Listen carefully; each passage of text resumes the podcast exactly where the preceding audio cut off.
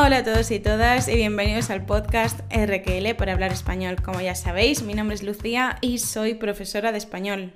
No sé vosotros, pero yo ahora mismo vivo en una contradicción. ¿Y por qué vivo en una contradicción? Porque por una parte no tengo ninguna gana de que termine el verano, ya que mi horario es muchísimo menos estricto, puedo tomarme mi tiempo para las cosas que quiera, puedo hacer cada cosa en los momentos en los que me apetezca y no tengo que estar súper restringida de forma muy estricta. Así que por esa parte no tengo ninguna gana de que termine el verano, pero por otra parte tengo muchas ganas de que termine ya porque echo de menos no el frío, pero sí el fresco. El fresco es esa sensación que sentimos antes de que llegue el invierno, es decir, durante el otoño, cuando ya no hace calor, pero hace un poquito de aire fresco, aire fresco. No es frío, pero oye, una chaquetita, una chaqueta así fina, viene súper bien en otoño. Eso es lo que echo de menos, el fresco del otoño. En fin, estamos ya casi en septiembre. ¿Qué le vamos a hacer, chicos? El verano se ha terminado. En este en esta parte del planeta, ¿eh? en esta parte del planeta, que en otros muchos lugares es exactamente al contrario. Pero bueno, para que me entendáis ¿eh? a lo que me refiero, a cómo me siento ahora. ¿Qué vamos a hacer hoy? Hoy no me acompaña Antonio, estoy yo sola porque os hice una votación en Instagram y en Facebook me parece, en las historias de Facebook también, para preguntaros cómo queríais que fueran los siguientes episodios del podcast. Os hice preguntas sobre la duración de los episodios, sobre la temática, sobre los participantes en el podcast y casi todos me dijisteis que queríais que alternara los episodios en los que hablaba yo sola con aquellos en los que hablaba con Antonio, es decir, que fuéramos cambiando de modelo, de modelo de episodio, de tipo de episodio. En la votación quedó en segundo lugar el tipo de episodio en el que estuviéramos los dos, es decir, en primer lugar vosotros, los oyentes del podcast, preferisteis que fueran episodios alternando yo sola y con Antonio. Y en segundo lugar, preferisteis que fuéramos los dos siempre en todos los episodios. Así que, bueno, iremos variando. Unas veces estaremos los dos juntos y otras veces estaré yo sola o haremos entrevistas. Ya veremos, ¿eh? Porque ya sabéis que tenemos, sobre todo tengo en relación con RQL, muchísima carga de trajo y es difícil, es difícil compaginarlo. Bueno, ¿qué vamos a hacer hoy, chicos? Hoy vamos a contar chistes, pero son chistes relacionados con la creatividad de la lengua. Vamos a jugar con el lenguaje.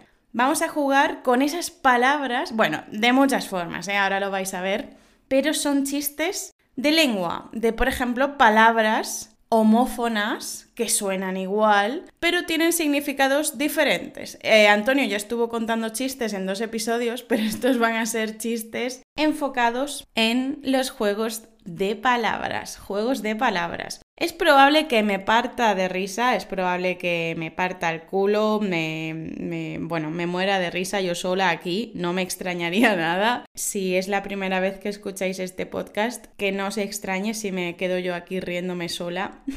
Muchos de los estudiantes que son estudiantes míos que escuchan este podcast luego me dicen, Jojo, me ha hecho más gracia escucharte a ti riéndote que, que, el contenido del episodio. Digo, bueno, ya no me acuerdo yo de cuánto me río ni de cómo me río, pero en fin, que me alegro de que sea interesante, al menos la tontería que tengo yo encima. Como hicimos en los otros episodios sobre chistes, los voy a contar al principio y será al final cuando se explique qué significa o dónde estaba la gracia de cada chiste, ¿vale? Y así no os lo destrozo. Vamos con el primero. Mamá, mamá, qué buena está la comida. Pues repite, hija, repite. Mamá, mamá, qué buena está la comida. Dios, esto es típico de Antonio, porque es una tontería como una casa. Doctor, soy asmático. ¿Es grave? No, amigo, es esdrújula. Ni puta gracia, ¿eh? El capitán dice, subid las velas y los de abajo se quedaron sin luz. Mi hijo está practicando natación. Ah, ¿y qué tal le va? Nada mal. Ay, qué malo. Bueno, dos amigos se encuentran después de mucho tiempo sin verse. Y uno le pregunta al otro, ¿qué tal estás? Bien, como siempre, he estado viendo a los viejos amigos. Ah, qué bien. Oye, ¿y qué es depilar? Pues quitarse los pelos, ¿qué va a ser? Malísimo. Eh, llega una persona, un cliente a la panadería y le dice a la panadera o al panadero, ¿me da una barra de pan? Y el panadero le responde, tendrá que ser duro. Este el cliente lo coge por las solapas de la camisa le da dos bofetadas y le grita, ¡Deme una barra de pan ahora mismo! ¿Arriba es un adverbio de tiempo? No. ¿Y ahora? Sí, ahora sí. ¿Y antes no? Antes también. Pero no me has dicho que no. Bueno, este chiste que viene ahora es de dialectología, ¿vale? En torno a los acentos de España, vaya. Pues esto es un andaluz que está casado con una madrileña. María, me voy de caza. Pero sin escopeta. Sí, y para siempre. En el decalón o en una tienda de deporte, el cliente pregunta: ¿Tiene pelotas para jugar al tenis? Por supuesto. Pues le espero mañana a las 5. Ay, Dios. Luego os lo explico, ¿eh? Quería zapatos de cocodrilo. Vale, ¿y qué número calza su, su cocodrilo? Malísimo. Típico de Antonio. Menos mal que no está aquí porque si no, vamos, encima que le eche yo la culpa de que los suyos fueran malos, estos son peores. Hola, soy... Bueno, este es un poquito machista, ¿eh? es machista, pero en fin, vamos a pasarlo por alto pensando que es del siglo pasado, ¿eh? Hola, soy paraguayo y vengo para pedir la mano de su hija. ¿Para qué? Paraguayo. Dios. Venga, chicos, vamos a explicarlos. El primero, si no os acordáis, os lo repito y os lo explico, ¿eh? Mamá, mamá, qué buena está la comida. Pues repite, hija, repite. Mamá, mamá, qué buena está la comida. A ver, aquí la tontería es porque la hija no ha pillado y utilizamos, utilizamos, si recordáis, el verbo pillar con el significado de entender un chiste, pillar algo, entender un chiste o cualquier mensaje oculto, ¿no? Yo puedo decir algo delante de otras personas de forma indirecta por no querer decir algo abiertamente, quizás porque no quiero que uno de los presentes lo sepa, se entere, se dé cuenta. Y entonces yo digo algo con un mensaje oculto y los demás lo tienen que pillar, entender, ¿no? Entender el mensaje oculto. Pues en los chistes igual, podemos pillar los chistes o no pillarlos, es decir, entenderlos o no entenderlos. Y la hija no ha pillado, no ha entendido a qué se refería con, pues repite, hija, repite. Repite no era que repitiera la frase de mamá, mamá, qué buena está la comida, sino que repitiera y se echara otro plato de comida, que repitiera la comida, que se echara otro plato de comida. Doctor, soy asmático. ¿Es grave? No, amigo, es esdrújula. Esto, bueno, grave es la gravedad. Un asunto, una enfermedad puede ser grave o puede no ser grave. Pero también grave significa llana. Una palabra, según su acentuación, puede ser aguda, llana o esdrújula, ¿no? ¿Os acordáis? Por ejemplo, comí la última sílaba de la palabra es la sílaba tónica, la sílaba con el acento fuerte.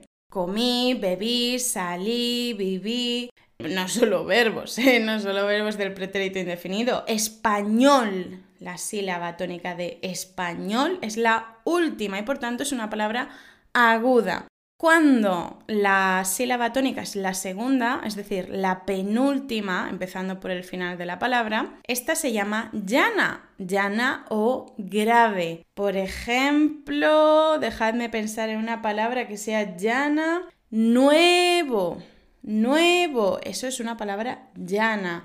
Libro, libro, casa, son palabras llanas o graves. Pues aquí el chiste está en que dice, doctor, soy asmático. ¿Es grave?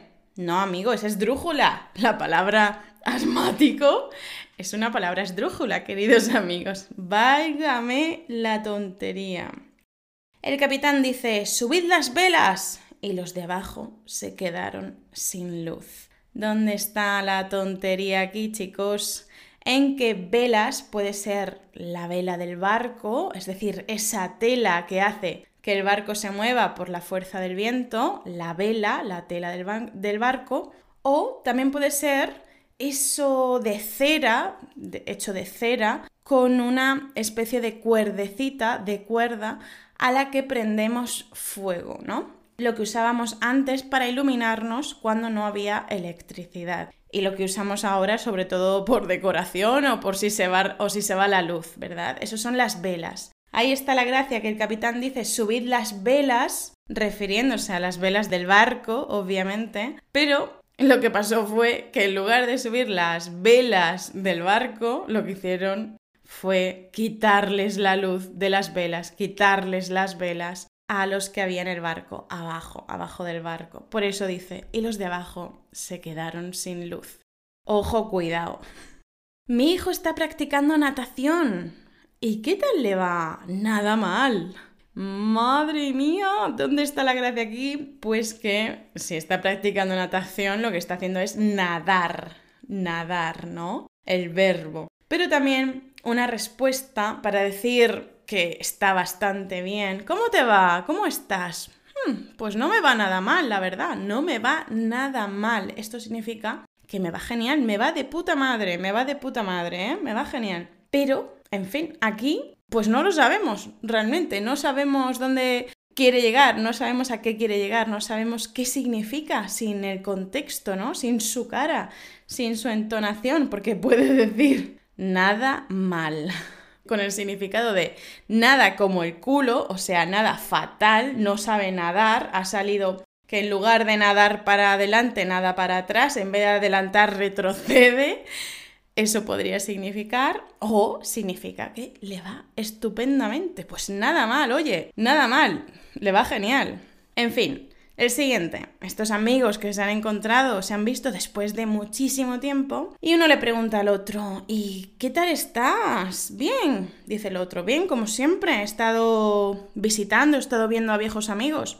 Y entonces dice el otro, ah, qué bien, oye, ¿y qué es depilar? Pues quitarse los pelos. ¿qué va a ser, no? ¿Dónde está la gracia? Pues que nosotros, para preguntar por otra persona, vamos a decir, ¿y qué es de... ¿no? ¿Qué ha sido de esta persona? ¿Qué ha pasado con esta persona? ¿Cómo va su vida? ¿Cómo va su vida? Así podemos preguntarlo. ¿Y qué es de tal persona? ¿Cómo le va? ¿Y qué es de tu abuela? ¿Y qué es de tu madre? ¿Y qué es de fulanito? ¿Verdad? ¿Qué pasa aquí? Que ha preguntado ¿y qué es de Pilar. Pilar es un nombre, es un nombre. Pero si juntamos las dos palabras, porque no las vemos escritas, solamente las estamos escuchando, ¿y qué es de Pilar? El amigo, pues no lo ha pillado, no lo ha entendido y ha pensado que su amigo le estaba preguntando, pues así porque sí, ¿qué significa depilar? El verbo depilar. Y le ha dicho qué significa el verbo depilar. Pues quitarse los pelos, ¿qué va a ser? Quitarse los pelos. Por eso hay gente que dice, uy, no me puedo bañar hoy porque es que no me he depilado, no me he depilado, no me puedo bañar hoy, no me he depilado las piernas o lo que yo que sé que tuviera que depilarse. En fin, que eso chicos, que os quedéis con que podemos preguntar sobre otras personas usando y qué es de... También podemos preguntar a un tú, ¿no? Podemos decir, ¿y qué es de tu vida? ¿Y qué es de tu vida? Que hace mucho tiempo que no te veo, ¿qué es de tu vida? Vamos con la panadería. ¿Me da una barra de pan? Tendrá que ser duro. Lo coge al panadero por las solapas de la camisa, le da dos bofetadas, le da dos trompazos y le grita ¡Deme una barra de pan ahora mismo! es que aquí la gracia está en que en la frase que le dice el panadero tendrá que ser duro. Vamos a ver esto. El pan, chicos, puede estar tierno, tierno, o sea, blandito, bien, recién hecho, o que tenga pocas horas, eso es tierno, blando, o puede estar duro, porque a lo mejor tiene muchas horas, es del día anterior. Entonces aquí lo que parece que ha pasado es que al panadero no le quedan barras de pan del día, no le quedan barras del pan del día, se han agotado, se han acabado. Entonces le dice que si quiere pan, pues va a tener que ser duro del día de antes porque ya no le quedan. Pero el cliente no lo entiende así. ¿Qué es lo que entiende el cliente? Pues que tiene que ser duro pidiéndolo, es decir, que tiene que comportarse como un malote, como un malote, ¿no? Así tiene que ser un poquito violento, estricto, fuerte, tiene que ser duro, ¿no? Pues por eso lo que hace el cliente es hacerle caso, ¿no? Y se comporta como una persona dura y lo coge de las solapas, lo coge de de la camisa, le da dos bofetadas, una bofetada o un trompazo, es un golpe, ¿vale? En este contexto, bofetada, bueno, bofetada da igual el contexto, bofetada siempre es una torta, no la comida, ¿eh? No el dulce.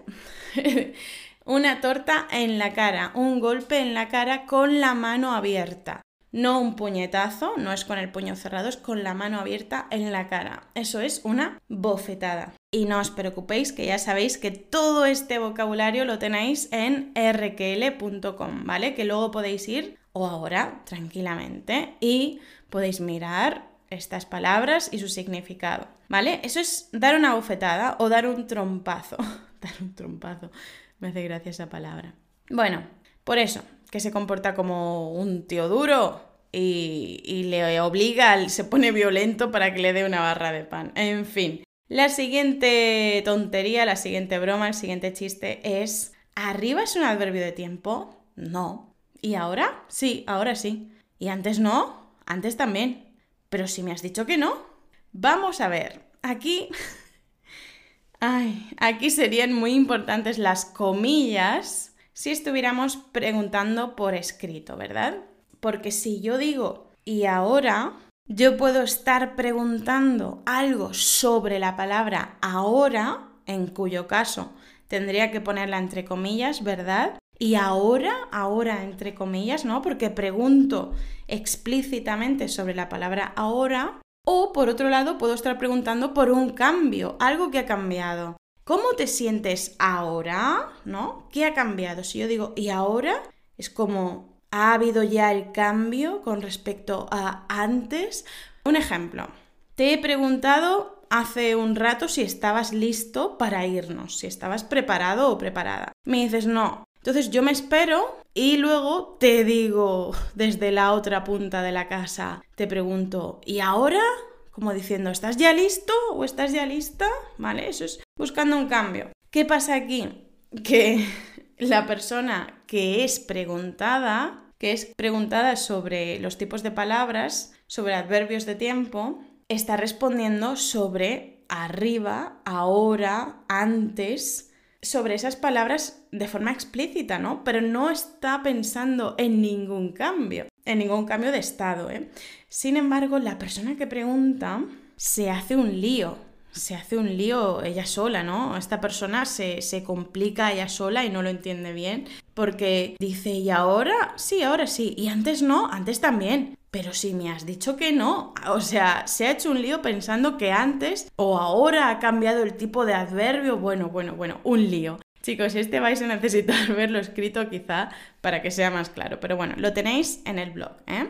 El siguiente es buenísimo, me encanta, es buenísimo. Y además sobre este tema hay un, tengo un vídeo en el canal de YouTube, RQL, que es sobre la pronunciación de la C y la Z. Sabéis que en Latinoamérica y en España tenemos diferentes pronunciaciones de algunos sonidos, como el sonido de la letra C y de la letra Z, ¿no es así? pero en España tampoco es igual. En algunas zonas de España, como por ejemplo en Andalucía, en Canarias, no pronuncian la C como yo lo estoy haciendo ahora mismo, C. Pero es que en algunas regiones de Andalucía, muy pocas, se da un fenómeno lingüístico que se llama ceceo, que consiste, y esto lo explico en YouTube, en pronunciar la S como una Z. Por eso se llama ceceo. Cecear es pronunciar la S como una Z. Bueno, pues esto es un andaluz que está casado con una madrileña. Este andaluz, si a lo mejor es de X punto de cierta parte de Cádiz, es probable que cecee. Sin embargo, la madrileña no cecea. ¿Qué ocurre? pues que puede haber malentendidos, porque si a lo mejor esta persona de Cádiz quiere decir una cosa con la S, pero realmente la pronuncia como si fuera una Z, una persona que no sea de esa zona, pues va a entender que está pronunciando, está hablando, está diciendo otra palabra. Es un caso muy bueno este. María, me voy de caza, pero sin escopeta, sí, y para siempre. ¿Qué pasa aquí? Que este me voy de caza no es me voy a cazar, no es me voy a matar animales, no es me voy a cazar, es me voy de caza, me voy de casa. Lo que pasa es que ha ceceado y realmente quiere decir que se va de casa, es decir, que se va a divorciar, que se va. Y claro, la mujer, la madrileña le dice, pero sin escopeta, o sea, te vas a cazar sin escopeta, y el tío no lo pilla, o sea, no pilla a qué se refiere tampoco, y le responde, sí, y para siempre, ¿no? Me voy para siempre, sí, y para siempre, ceceando también. La siguiente me encanta, que es cuando están en Decathlon o en cualquier otra tienda de deportes, el cliente le pregunta al trabajador, ¿tiene pelotas para jugar al tenis? Por supuesto. Pues le espero mañana a las 5. ¿Qué está pasando aquí, chicos? Es buenísimo. Esto es español. Iba a decir coloquial, pero me temo que esto es más vulgar que otra cosa. ¿Por qué? Porque tener pelotas puede tener dos significados. Yo puedo tener una pelota para jugar al fútbol, puedo tener una pelota de tenis, puedo tener una pelota de baloncesto. Y aquí, obviamente, en una tienda de deportes, si te preguntan, si tú estás trabajando allí y te preguntan si tienes pelotas, pues oye, claro que hay pelotas en una tienda de deporte, ¿no?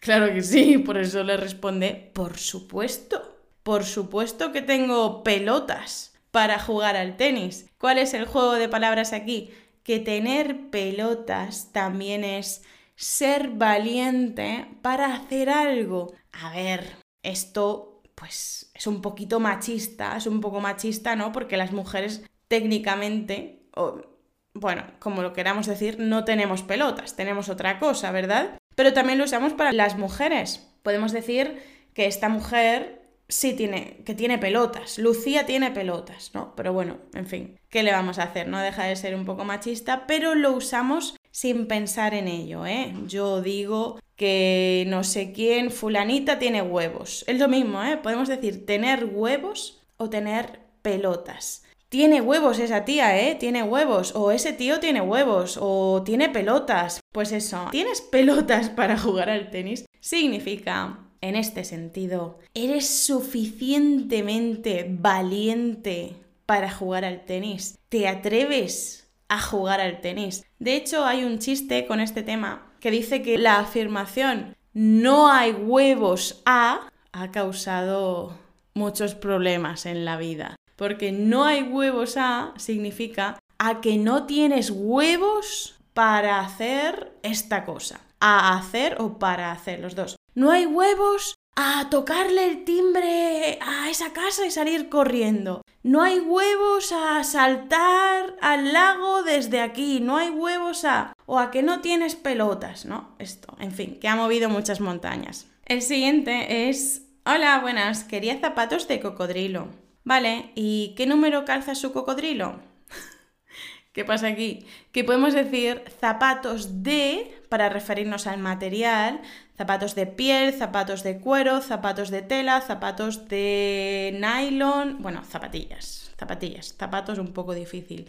Los zapatos, recordad que son más elegantes, son más para salir por la noche, ¿no? O para ir a trabajar de manera formal, esos son los zapatos. Y zapatillas es más de diario, ¿no? Zapatos de, zapatillas de, para hablar del material. Y también del tipo, zapatillas de casa, zapatillas de estar por casa, de...